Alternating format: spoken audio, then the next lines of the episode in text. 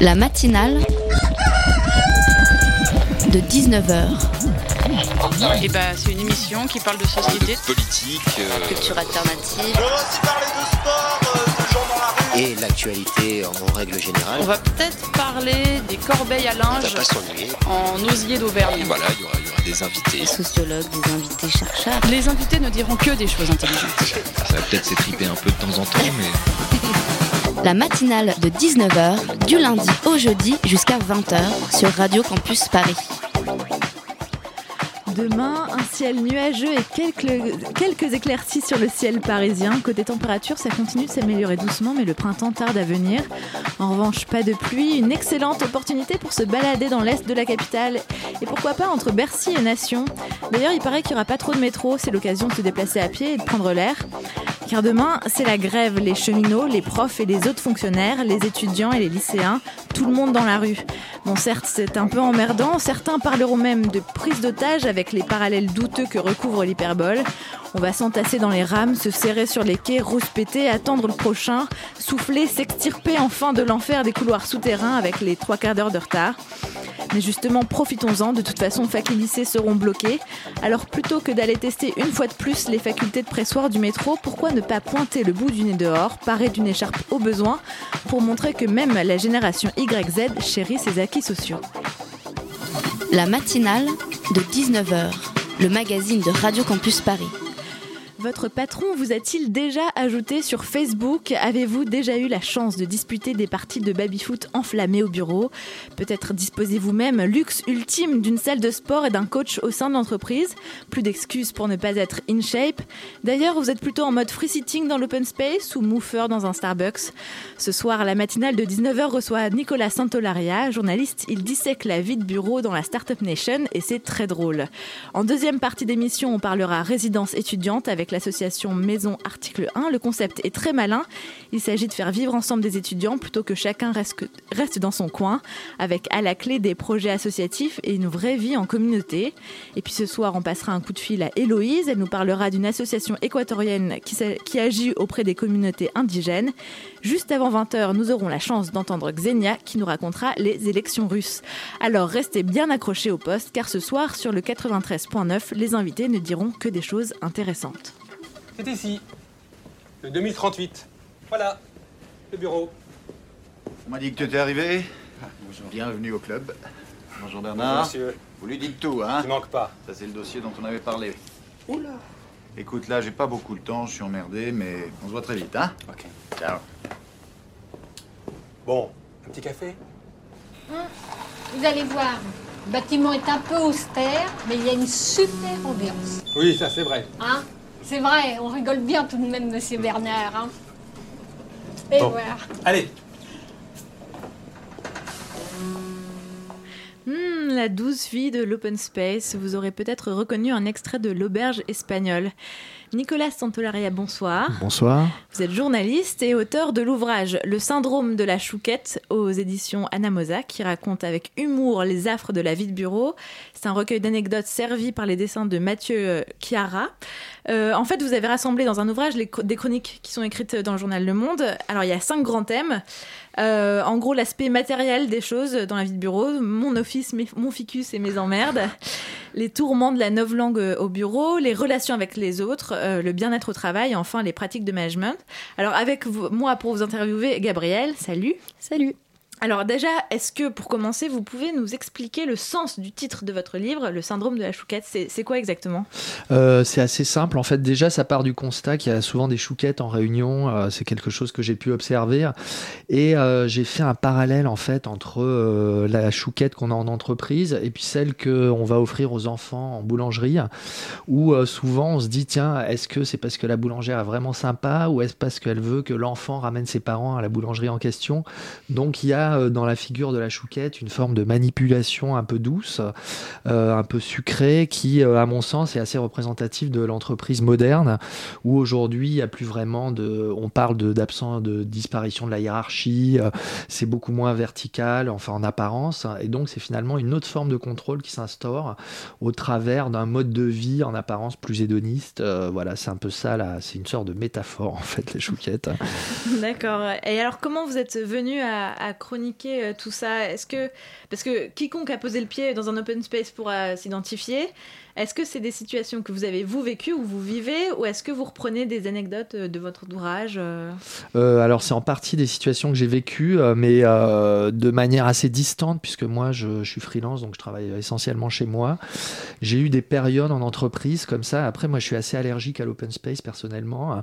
mais c'est des, par exemple des réunions auxquelles j'ai assisté, etc. Donc il y a beaucoup de vécu et aussi les gens me racontent un petit peu ce qui, ce qui leur arrive. Et le fait qu'il y ait cette chronique hebdomadaire dans le monde fait que finalement il y a une forme de... Les gens viennent se, me raconter un petit peu leurs anecdotes de, de bureau. ouais. Parce que voilà, parfois c'est des observations euh, très fines. Typiquement, vous parlez du tabou des besoins physiologiques dans l'open space. Euh, donc, comme personne n'en parle, on peut facilement se dire, euh, bah, je suis seule à faire ça avant de découvrir que tout le monde est concerné. Ça, comment vous, enfin, vous avez suscité des, discussions? Ça s'est passé comment? Euh, non, non, ça c'est juste un constat. J'avais un collègue qui, qui était réputé en fait pour, comment dire, enfin il fallait pas passer après lui aux toilettes. et donc du coup, euh, c'est un problème assez générique en fait, puisque tout le monde a un transit intestinal. donc c'est, euh, voilà, on retrouve ça à peu près dans toutes les entreprises. Et c'est vrai que ce qui, est assez marrant, c'est que justement c'est des choses très triviales, mais qui sont une forme de non-dit euh, qu'on trouve dans toutes les boîtes. Et le fait de le raconter sans non plus tomber dans, dans la scatologie, voilà, je trouvais ça intéressant. En même temps, le fait de devoir aller aux toilettes, hein, ça fait que ça fait complètement disparaître la hiérarchie entre les individus, qui est un peu artificielle. Et donc, croiser son patron à la sortie ou son N plus 1 à la sortie des toilettes, ça crée tout, à coup une forme d'égalitarisme relationnel euh, inédit. Donc, c'est ça que je trouvais assez marrant euh, avec cette expérience des toilettes, avec le fait que certaines personnes vont carrément en dehors de la boîte pour, euh, pour aller faire leurs leurs besoins. Voilà, quoi. Donc, il y a beaucoup à raconter sur les, la question des toilettes. Euh, les questions de toilettes euh, mises à part, est-ce que ce, syndrome de la chouquette, ces, ces nouvelles formes d'organisation d'entreprise que vous, que vous décrivez, est-ce que ça c'est quelque chose qui est devenu omniprésent? Est-ce que vous pensez que les modèles d'entreprise un peu plus traditionnels, eux, euh, commencent à être définitivement enterrés Moi, je pense qu'il y a différents modèles qui cohabitent, hein, mais en tout cas, il y a une mode, une tendance aujourd'hui qui vient notamment de, la culture start-up à la disparition de la, hiérarchie euh, verticale en apparence. hein. Donc, c'est un discours. Aujourd'hui, on parle beaucoup d'entreprises libérées, par exemple. Euh, il y a des entreprises où, justement, on s'assoit un peu où on veut, on va travailler à la cuisine, à la cafette, sur un canapé, enfin, tout ce qui pouvait apparaître auparavant comme des attitudes un peu de, de glande, euh, aujourd'hui sont quasiment valorisées dans les entreprises créatives. Et tout ça, c'est lié justement à l'arrivée de cette culture start-up. Mais derrière la façade, en fait, euh, c'est ce que j'essa- j'essaie d'analyser dans le livre, c'est que derrière cette façade un peu riante, euh, ce côté un peu club de vacances généralisé, en fait, il y a toujours un petit peu la même logique, c'est obtenir ce certaines choses des gens, les faire rester plus longtemps au travail. Euh, et à la limite, je trouve que l'implication est encore plus forte de la part des individus dans l'entreprise par rapport à une entreprise plus classique où on pouvait encore s'opposer à une hiérarchie ou en tout cas dire non. Bah là, l'entreprise devenant une sorte de centre aéré, euh, finalement, on reste jusqu'à 23h30 sans s'en apercevoir et on va plus s'opposer à la hiérarchie puisqu'elle a disparu. Donc, du coup, ça crée de, nouveaux modes finalement euh, de, gestion de la vie au quotidien dans, les boîtes et c'est ça qui est intéressant à analyser. Et justement, est-ce qu'il n'y a pas quand même une bonne intention On pourrait se dire derrière le fait d'installer un baby-foot, euh, de mettre des bureaux debout, des poufs, etc. euh, Enfin, vraiment juste pour améliorer la qualité de vie des salariés. Euh, mais enfin voilà, est-ce que y a une c'est une bonne intention au départ ou est-ce que justement, comme vous le dites, euh, c'est aussi une volonté tout simplement de, les rendre plus euh, quasiment dépendants de leur boîte aussi Ouais, alors oui, effectivement, bah, c'est très ambivalent. Euh, C'est vrai qu'il y avait, j'avais vu un commentaire sur Facebook par rapport au titre du livre où quelqu'un disait, euh, oui, mais on va pas non plus s'interdire d'acheter des chouquettes parce que c'est sympa d'offrir des chouquettes euh, à ses collaborateurs. L'idée, c'est plutôt qu'aujourd'hui, c'est tellement omniprésent et généralisé dans tellement de boîtes, et même c'est même pensé en amont et conceptualisé. Donc du coup, il y a finalement une dimension utilitariste à tous ces rituels d'entreprise qui étaient jusque-là un petit peu, euh, je dirais euh, comme ça, euh, naturels, enfin spontanés. Maintenant, ils sont pensés en amont, instrumentalisés, et, voilà. Et c'est par hasard si on trouve des tables de ping-pong et des baby-foot dans toutes les boîtes, puisque ça correspond aussi à quelque chose de précis euh, euh, en termes de management, euh, voilà. Et euh, donc je pense que c'est pas uniquement, sinon je veux pas sombrer dans le complotisme de la chouquette, euh, mais, euh, mais voilà, il y a aussi une forme de, pensée derrière euh, qui est à l'œuvre euh, qui, voilà, que j'essaie d'analyser.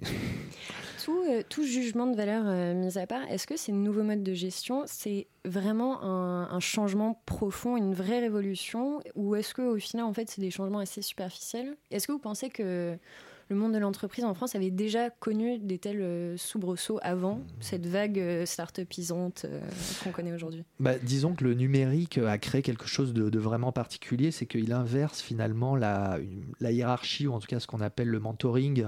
Avant, quand vous débarquiez dans une boîte, bah, votre patron était plus, avait plus de culture d'entreprise que vous, il était mieux formé, donc il y avait une forme de, comment dire, quasiment de relation de padawan à élève, il allait vous transmettre son savoir. Or, aujourd'hui, les jeunes qui débarquent finalement sont plus pointus sur le numérique et le patron est un peu a plus vraiment d'arguments. Euh. Donc finalement, ça, ça change quand même beaucoup de choses. Euh, voilà, avec il y a aussi tout un climat euh, finalement de aussi de précarisation de l'emploi avec beaucoup d'auto-entrepreneuriat, de freelance. Donc il y a aussi toute cette évolution du travail au travers des plateformes numériques. Donc effectivement, je trouve qu'il y a beaucoup de choses qui changent avec la technologie aujourd'hui et que ce changement, alors il est à la fois profond et en même temps parfois aussi des fois un petit peu cosmétique ou théâtral parce qu'on se rend compte qu'il y a beaucoup de boîtes où finalement la hiérarchie reste malgré tout présente euh, tout en faisant semblant de disparaître. Bah, il y a toujours un chef qui est là, qui va donner des ordres. Euh, voilà, c'est juste emballé de manière un petit peu différente. Donc c'est ces deux choses, euh, voilà, mais il y a quand même une évolution de fond qui est, qui est assez forte, je trouve aujourd'hui. Mais justement, vous parlez de ce jeune chef de start-up qui licencie pas ses employés, en fait, il les libère. Ah. Euh, enfin, ce que ça sous-entend, selon lui, c'est qu'il y a un accord en fait entre l'employeur et l'employé. C'est la solution évidente pour les deux parties. Là, en fait, on est aussi euh, dans une langue qui euphémise complètement les rapports de domination. Oui, totalement. Il y a une euphémisation. Euh, déjà, il y a cette idée du bonheur permanent, c'est-à-dire que l'entreprise, ça, c'est peut-être aussi quelque chose de nouveau, c'est que l'entreprise va nous réaliser. Euh, il y a maintenant même des, responsables du bonheur, Chief Happiness Officer. donc ça, c'est quand même assez étonnant comme nouvelle profession. Et effectivement, il y a une, euphémisation. voilà, on va plus licencier les gens, on va les libérer. toute action est là pour le bien-être des salariés. Euh, voilà, c'est comme par exemple le free sitting, le fait de vouloir s'asseoir où on veut. Au final, ça se transforme en hot desking, donc il n'y a plus assez de bureaux pour tout le monde et ça devient un peu les chaises musicales avec une sorte de darwinisme du placement. Et euh, voilà, donc finalement, derrière le côté cool, à chaque fois, il y a une sorte de revers de la médaille. Il y a aussi par exemple ces entreprises où les, les, salariés vont où ils veulent, etc. Mais on leur distribue à l'entrée des, des portables. Donc en fait, ils sont géolocalisables partout, sauf aux toilettes. Euh, et tout ça présenté sous le euh, vocabulaire de l'entreprise libérée. Donc on peut, on peut se demander de quel type de libération il s'agit. Justement, je sais pas si on peut s'attarder deux minutes sur euh, le Chief Happiness Officer, parce que ça, c'est enfin, assez symptomatique de, ces changements-là. C'est le responsable chef du bonheur, du coup. Euh, est-ce que vous pouvez nous dire un peu plus précisément ce que ça recouvre? Alors l'idée, c'est que justement, il faut créer un climat favorable dans l'entreprise, une sorte de bonne ambiance pour, euh, pour garder les, les, les, gens à haut potentiel, parce qu'il y a beaucoup de turnover aussi aujourd'hui dans les boîtes, les gens s'en vont. Et euh, il y a un enjeu justement sur la qualité de vie au travail. Et alors le Chief Happiness Officer, il va s'occuper de à la fois des crocodiles Haribo, d'organiser les tournois de baby-foot. Voilà, enfin c'est très, c'est assez large, un peu flou aussi euh, mais euh, en tout cas, c'est vrai que ça, ça montre un peu cette compétition pour attirer à soi des, je veux dire, des profils, euh, enfin des profils valorisés pour, pour l'entreprise. Donc c'est un job, voilà, qui est en même temps se cherche un petit peu aussi, hein, puisque c'est un nouveau, un nouveau métier, mais étonnant.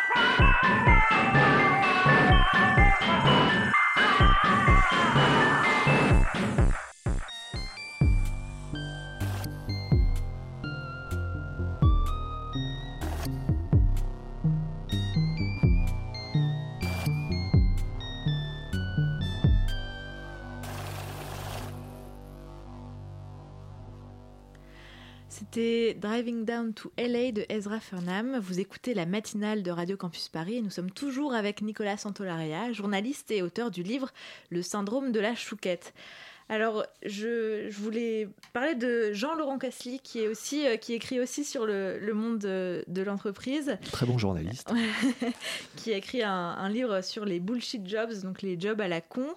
Est-ce qu'il y a une différence en fait entre se sentir bien au boulot et aimer son entreprise? Enfin, est-ce que euh, qu'est-ce que vous pensez de l'é- de l'événement euh, J'aime ma boîte qui euh, qui appelle la majorité silencieuse, je cite, hein, à s'exprimer, celle qui finit à- par avoir un peu honte de ne pas être en guerre contre l'entreprise, de ne pas se sentir exploité, de ne pas éprouver la fameuse souffrance au travail, qui estime même que le patron est plutôt globalement sympa. C'est- Ça signifie quoi ce genre d'événement Euh, oui, bah, moi je trouve ça un peu ridicule euh, dans le sens où, euh, dans la mesure où c'est systématisé, euh, je trouve ça euh, suspect parce que voilà, il y a aucun, je veux il y a aucun mal à aimer son patron. euh, ça peut être tout à fait normal, même avoir euh, un chef qu'on apprécie, euh, ça existe. hein, c'est pas, mais le fait que ça soit systématisé euh, ou qu'on arrive avec son petit badge, son le nom de sa boîte et tout, bah du coup, à l'inverse, ça crée, ça crée finalement une forme d'obligation, c'est-à-dire que si on rentre pas dans la, cette dynamique, on va tout de suite avoir l'air un peu suspect aux yeux de la boîte. euh, voilà. Euh, pourquoi, pourquoi tout à coup être dans, euh, dans quelque chose d'aussi déclaratif Voilà, si ça se passe bien. pas forcément besoin de, de crier sur les toits, j'en sais rien. Ces, nouveaux mécanismes, ils, se présentent souvent comme étant très modernes, ils insistent sur le côté un peu innovant qu'ils présentent. Pourtant, enfin, moi, en, lisant le livre, je trouvais que fondamentalement, c'est- ça constituait presque plus une régression, puisqu'on arrive à une relation où on nie les rapports de subordination, on offre beaucoup moins de protection au temps libre ou au temps de repos. Et, et, euh, je, me demandais, je me demandais si, du coup, sous couvert de modernité, on n'était pas en fait dans une régression, mais totale des, de tous les acquis sociaux euh, Oui. que peuvent avoir les salariés du privé. Euh, oui, oui, oui, d'une certaine, oui, d'une certaine manière, c'est le cas, oui, puisqu'il y a quelque chose effectivement de totalement fusionnel dans ce nouveau format de- d'entreprise.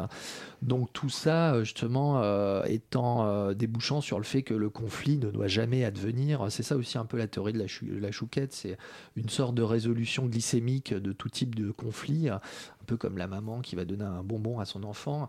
Après, il faudrait pas être, je dis pas, je suis pas là pour défendre la conflictualité euh, à tout va, mais euh, voilà, c'est finalement c'est une forme de de, bah, de dérivatif hein, aujourd'hui, et euh, bah, justement on voit un affaiblissement de la culture syndicale, etc., notamment dans ce, nouveau type de boîte. Donc, est-ce que les et en même temps, bah, finalement des gens à très haut potentiel et puis qui du coup gagnent beaucoup d'argent, beaucoup d'avantages avec des services de conciergerie, enfin quelque chose à peu près équivalent à la vie de palace, et à côté une masse de précaires euh, qui n'a pas de statut, euh, voire même euh, le, développement de ce qu'on appelle le crowd, work, donc le travail à la tâche, avec aucun espoir finalement d'intégrer les, entreprises. Euh, donc il y a une espèce d'énorme gap, un peu comme dans la société, qui se crée aujourd'hui. Et une difficulté justement de s'organiser et de faire entendre sa voix contre ces, ces évolutions de, du travail.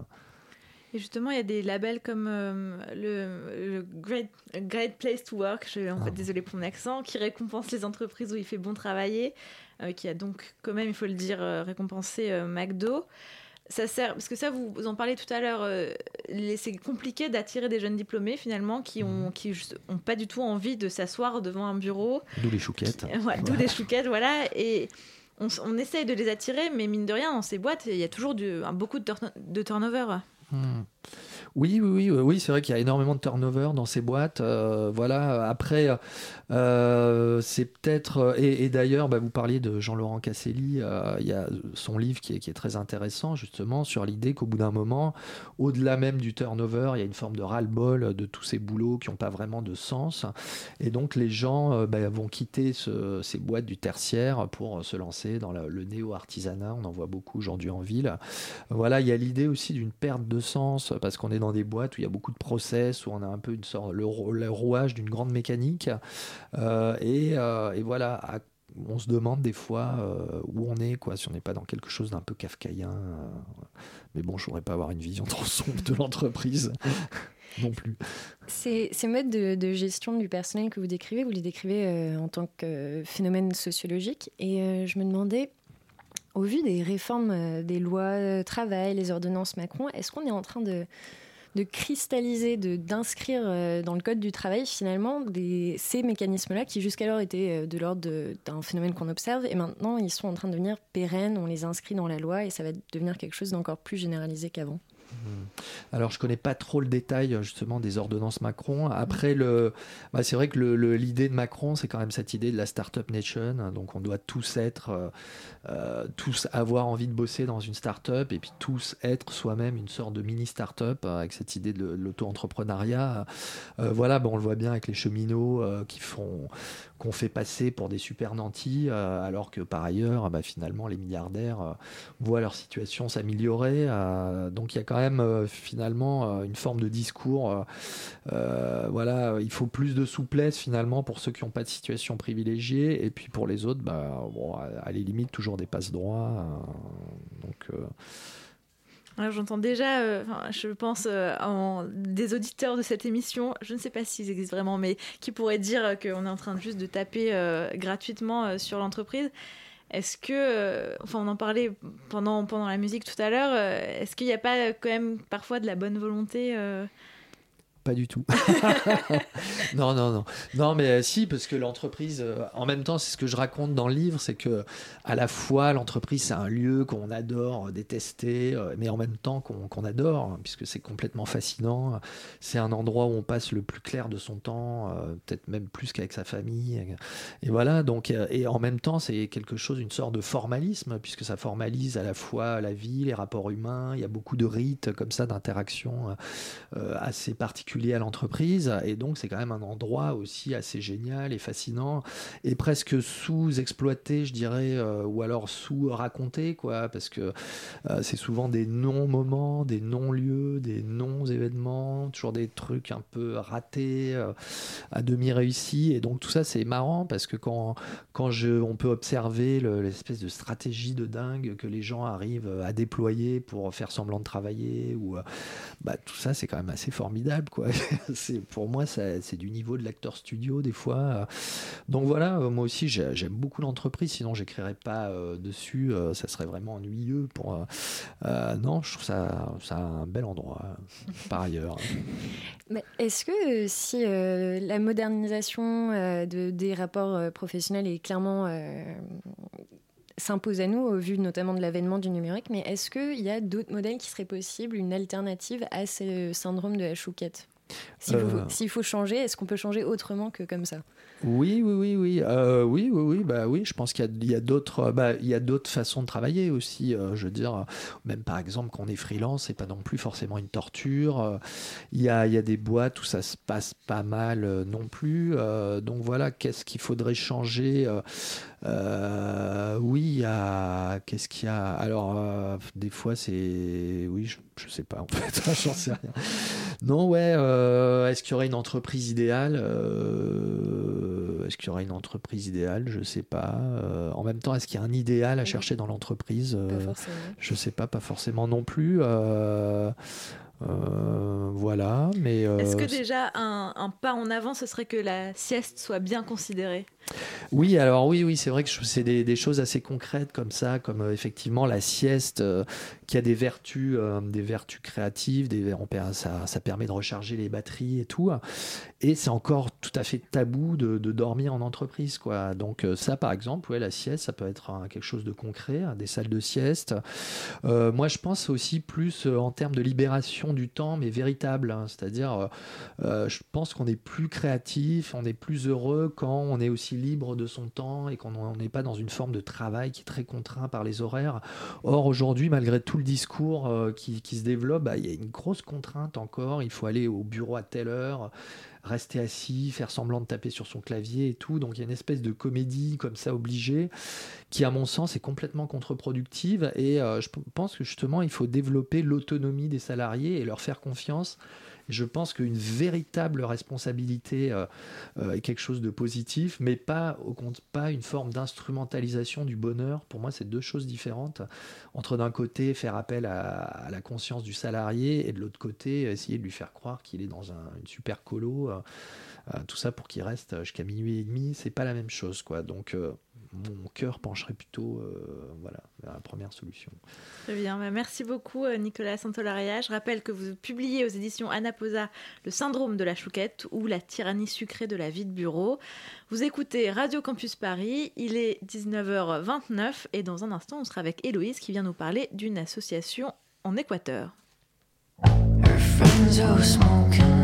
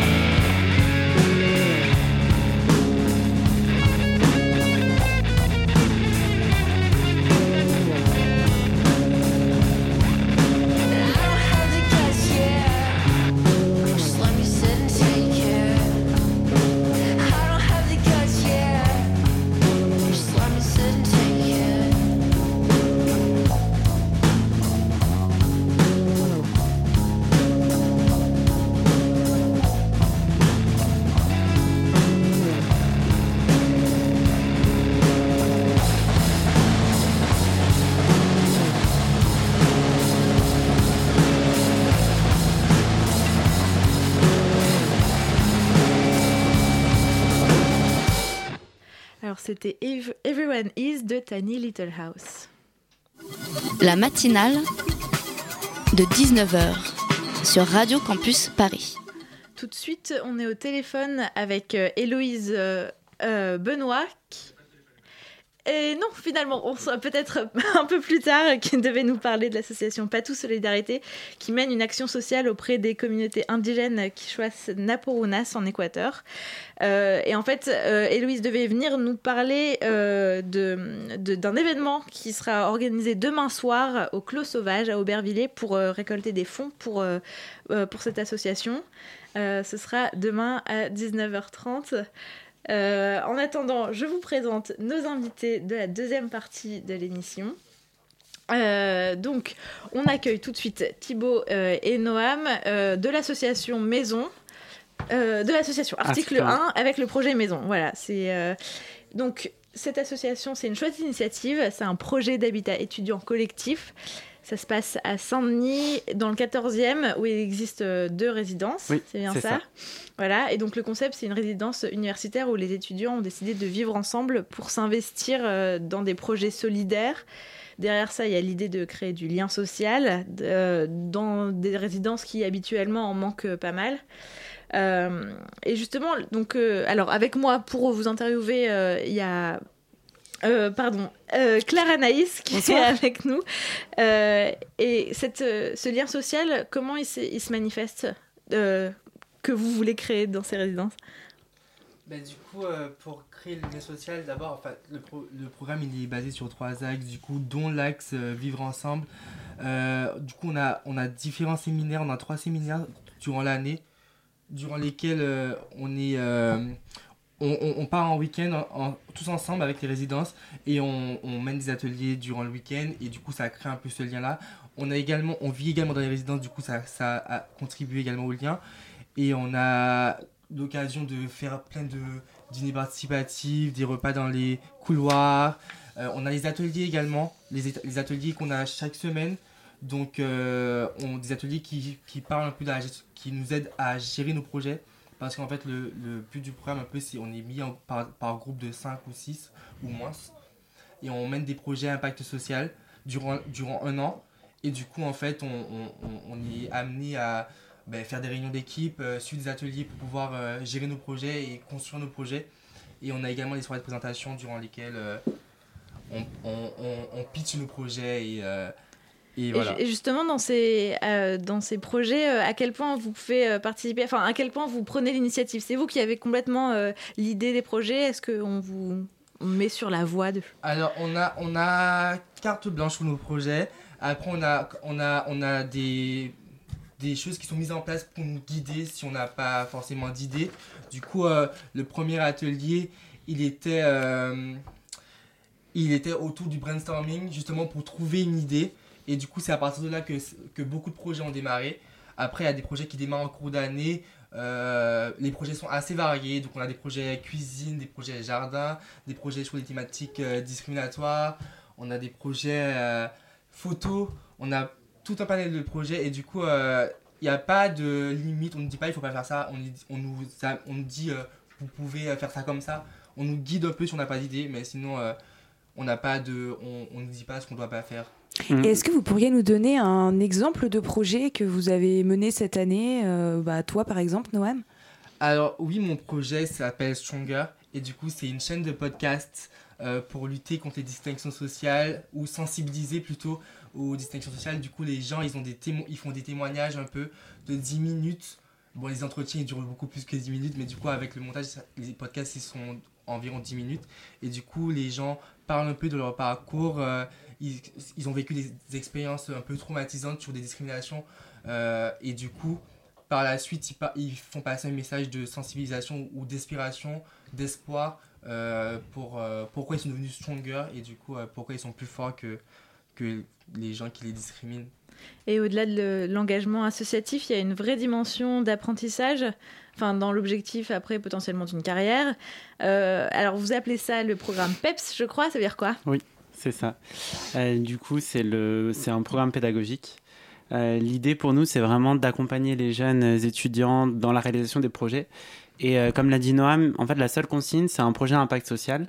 C'est s'implanter à la fois dans la résidence, comme euh, tu l'as dit, c'est des résidences. euh, nous, on est vraiment parti de ce constat que on avait des étudiants qu'on accompagnait sur d'autres programmes à article 1 qui étaient très isolés socialement. Et du coup, on s'est dit comment on va créer du lien social? Donc, il faut qu'ils agissent sur la résidence, mais aussi sur le territoire dans lequel euh, ils sont. Donc, aujourd'hui, le 14e, Saint-Denis. Bientôt aussi Champs-sur-Marne avec l'UPE. Et du coup, on les laisse pas tout seuls dans la nature à faire leur projet, mais chaque semaine, on leur propose un atelier qui est animé et facilité par des résidents seniors, donc qui ont déjà fait le programme, qui ont déjà monté des projets et qui du coup partagent leurs connaissances euh, à leur tour. Donc pour les appuyer, vous dites qu'ils sont avec des résidences seniors et donc ces intervenants, donc c'est essentiellement des gens qui ont fait partie de ces résidences ou les gens qui vous accompagnent, ils ont fait d'autres choses, c'est des intervenants d'ailleurs? On parle des ambasses. Du coup, euh, les, intervenants, des on parle des ateliers, et du coup, pour les ateliers, euh, c'est les ambasses qui, qui, les- qui font les ateliers, et du coup, les ambasses sont des résidents euh, de, de la maison, et qui ont plus d'un an d'ancienneté dans le programme. Et, euh, et du coup, leur, leur mission est vraiment d'animer à la fois euh, tout ce qui est le, le lien social, euh, aider les, les étudiants à organiser des événements. Et ils, transmettent aussi ce que eux ont appris lors des ateliers pédagogiques. Donc ça peut être pitcher son projet, euh, faire une présentation euh, PowerPoint pour son projet. Euh, on a des étudiants aussi qui sont en photographie, qui vont apprendre aux autres étudiants à faire des photos. L'idée c'est vraiment que ce soit un apprentissage par les pairs et par l'action. Donc y a, à chaque atelier, il y a vraiment un temps où ils vont, ils vont découvrir une technique, par exemple la carte mentale, et ils vont l'appliquer à leur projet. Ok.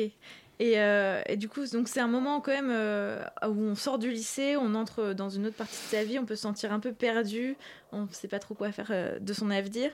Est-ce que cette vie en collectivité et tous ces projets, ça vous permet de mieux, enfin, je te parle à toi Noam, du coup, de, mieux se projeter? Bah, du coup, je pense que c'est mieux de se. Ça nous permet et, enfin, clairement de se projeter parce que avant moi, du coup, moi je suis en deuxième année de DUT. Euh, ma première année, je l'ai passée dans une, résidence euh, privée et du coup, j'étais seul dans ma chambre.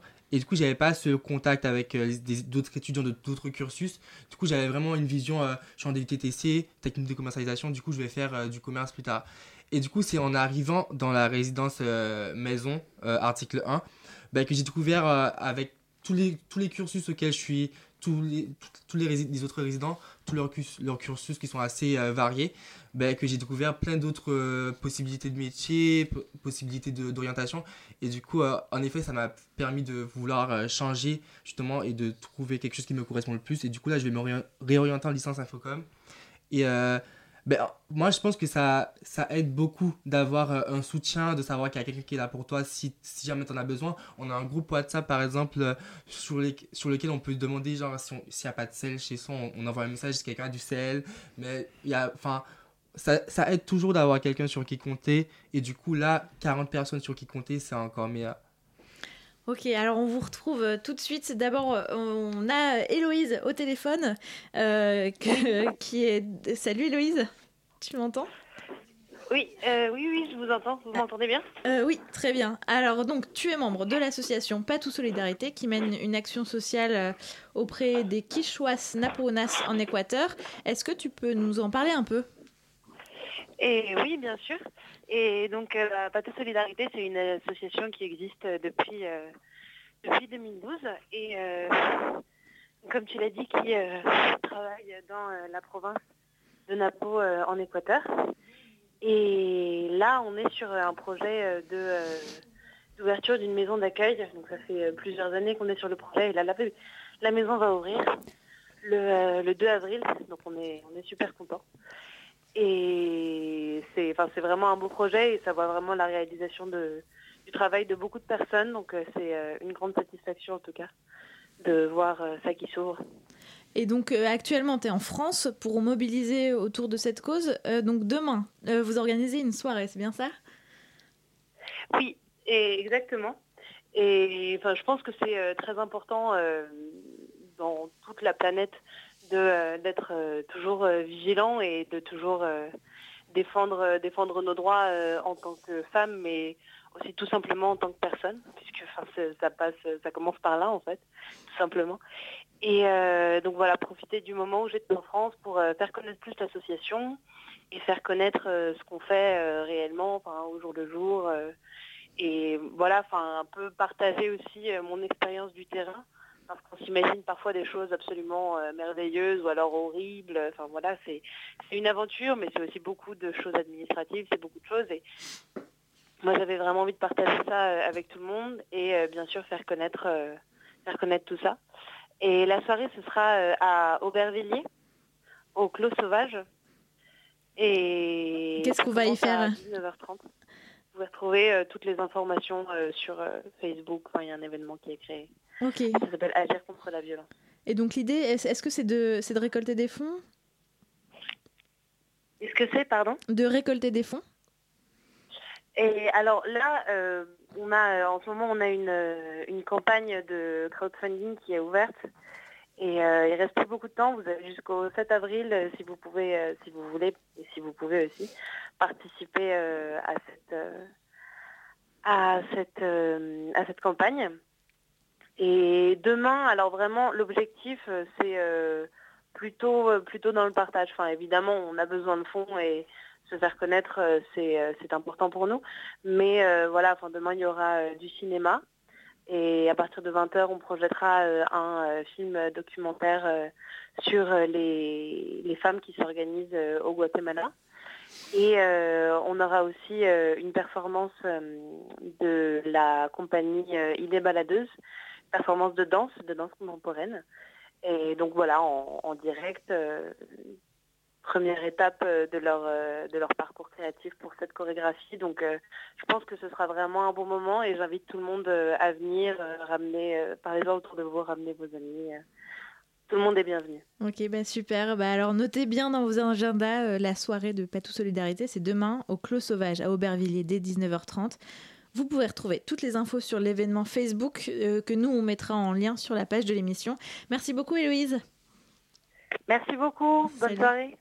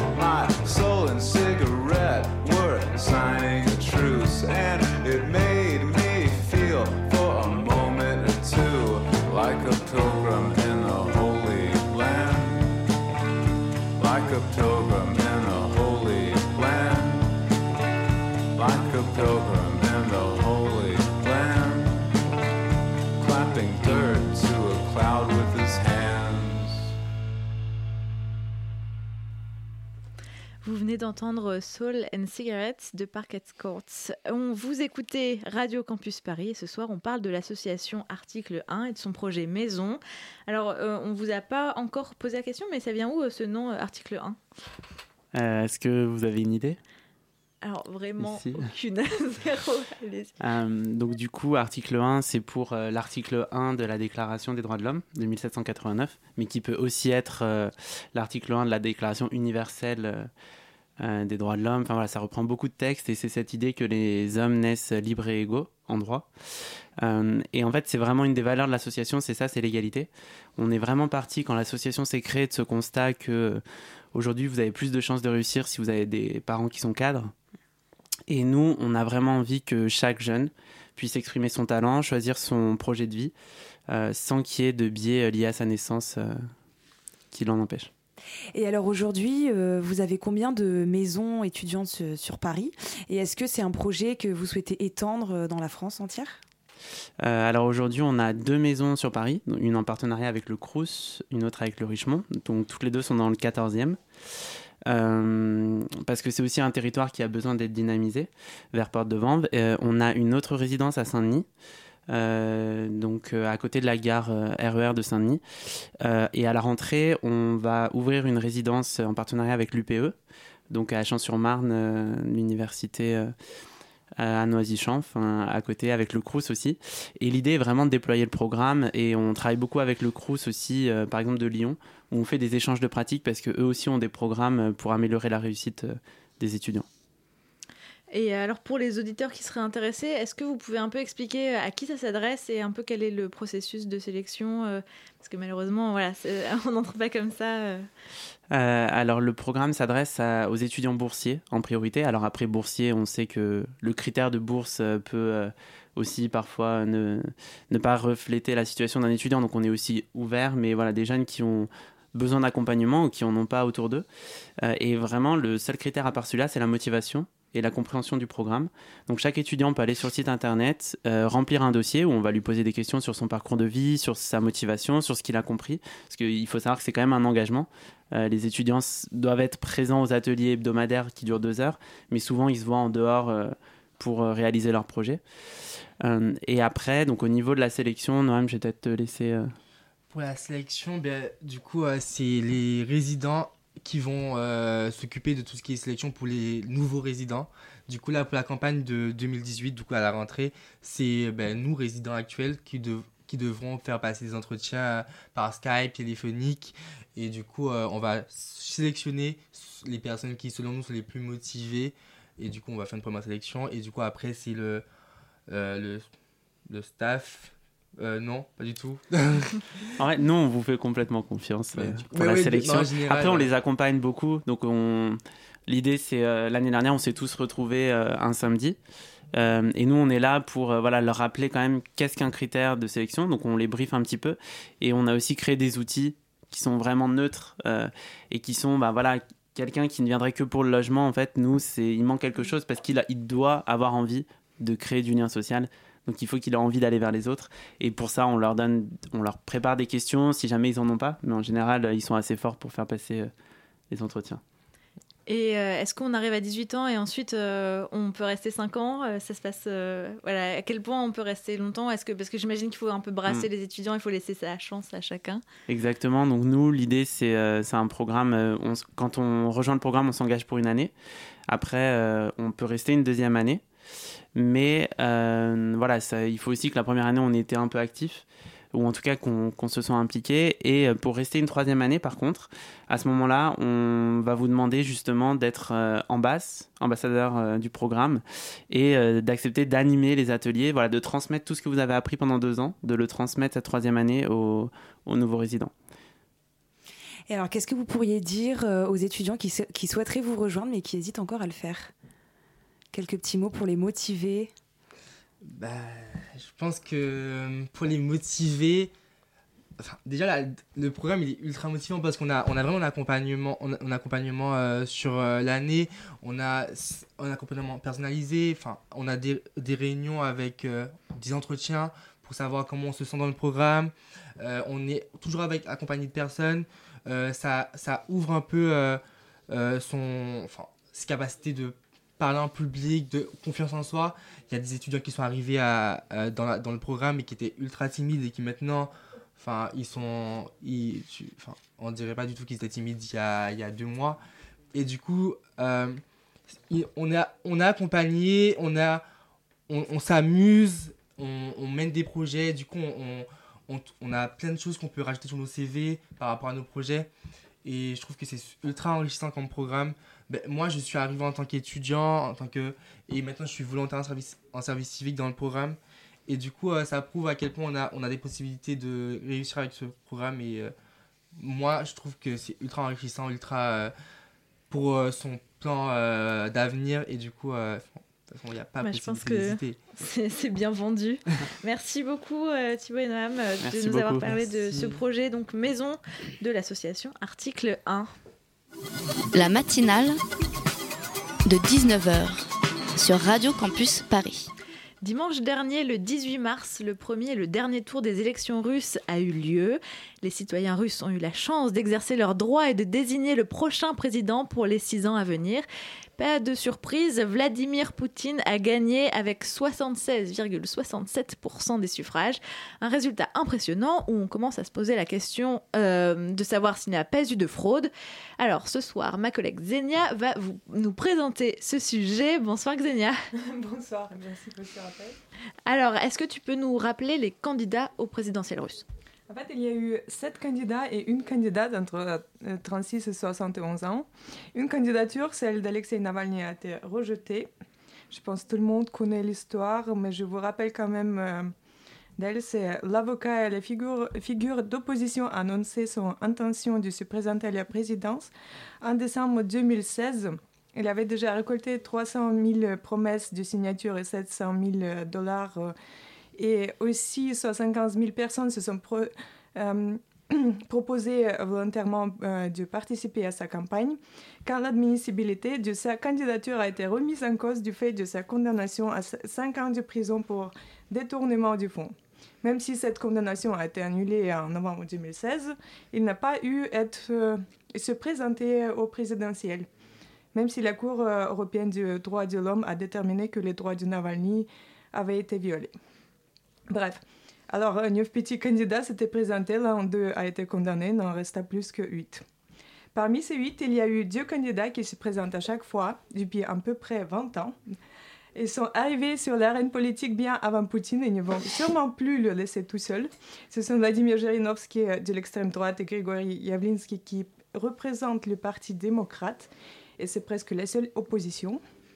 Donc le premier a euh, rapporté 5,65% des votes en sa- son faveur. L'autre a appelé les électeurs de ne pas venir voter afin que les élections russes ne soient pas reconnues comme légitimes. Et donc son propre électorat l'a bien entendu et n'a pas apparu aux urnes du vote. Il a récolté à peu près 1% du vote. Ok, alors quels sont les autres partis euh, qui se sont présentés? Euh, cette fois-ci, il y a eu deux candidats des partis communistes. C'est la première fois aussi, après euh, l'Union soviétique.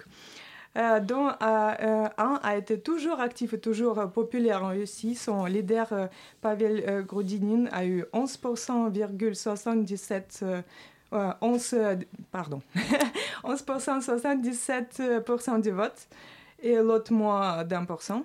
Avec Zhirinovsky et son parti LDPR, il y a eu également deux candidats des partis ultranationalistes et encore deux candidats démocrates dont l'une a été très prometteur avec sa campagne à la Macron, rapide et efficace. Ksenia Zabchak, c'est la fille d'un grand homme politique de Saint-Pétersbourg, euh, euh, et son père a découvert Poutine comme élève il y a longtemps, euh, ce qui euh, bien sûr causé pas mal de rumeurs. Donc elle a fondé son mouvement seulement en octobre 2017, donc euh, cinq mois avant les élections. Et donc ce programme euh, à la Macron, euh, c'est quoi exactement? Ah, ça, c'est une bonne question. La blogueuse et journaliste de mode, bien connue auprès de la population russe, est arrivée avec le slogan Sobchak contre tous. Donc ceux qui avaient envie de voter contre tous ont bien trouvé leur candidate. Quand même, il y a eu un petit problème. La candidate n'a proposé aucun programme. On voit bien le désespoir par rapport aux élections russes. Même les candidats ont arrêté de proposer des programmes. Donc euh, c'est euh, aussi ainsi que ceux qui voulaient voter pour elle euh, ont, commen- euh, ont commencé à se poser des questions. Qu'est-ce qu'on fait si Poutine n'a plus envie de rester au pouvoir et laisse gagner cette candidate? Juste au cas où, bien sûr, mais bon, ce sera un, serait un désastre parce que la candidate n'a pas eu de programme du tout. Alors je te pose quand même la question, est-ce que Poutine était euh, sûr de gagner? Ah, bien sûr. Il était tellement sûr de gagner qu'il a pris toutes les mesures pour augmenter les comparutions au suffrage. Il a même ouvert les portes de toutes les ambassades pour que les citoyens russes qui vivent au voyage à l'étranger puissent voter. Il ne fallait même pas s'y enregistrer, c'était unique dans l'histoire des élections russes. Euh, et Duvenet qui a fait l'honneur à l'ambassade de la Fédération russe euh, dans le 16e euh, arrondissement le dimanche dernier. C'était- C'est le gros amateur de la Russie et ses richesses, Gérard Depardieu. Bref, voilà. Les choix sont faits euh, et ceux qui n'ont pas eu le temps et envie de voter pour le président pourront sûrement se rattraper dans 6 ans et dans 12 aussi. Vive les élections russes. Bah, Merci beaucoup Xenia. La matinale de 19h c'est terminé pour aujourd'hui. Merci à Elsa, Antonin, Maxime et Gabriel et Claire Anaïs. Euh, Xenia, merci à toi aussi. Vous pourrez retrouver l'émission en podcast d'ici quelques minutes. Et tout de suite, c'est euh, Extérieur Nuit avec Stéphane. À tout de suite.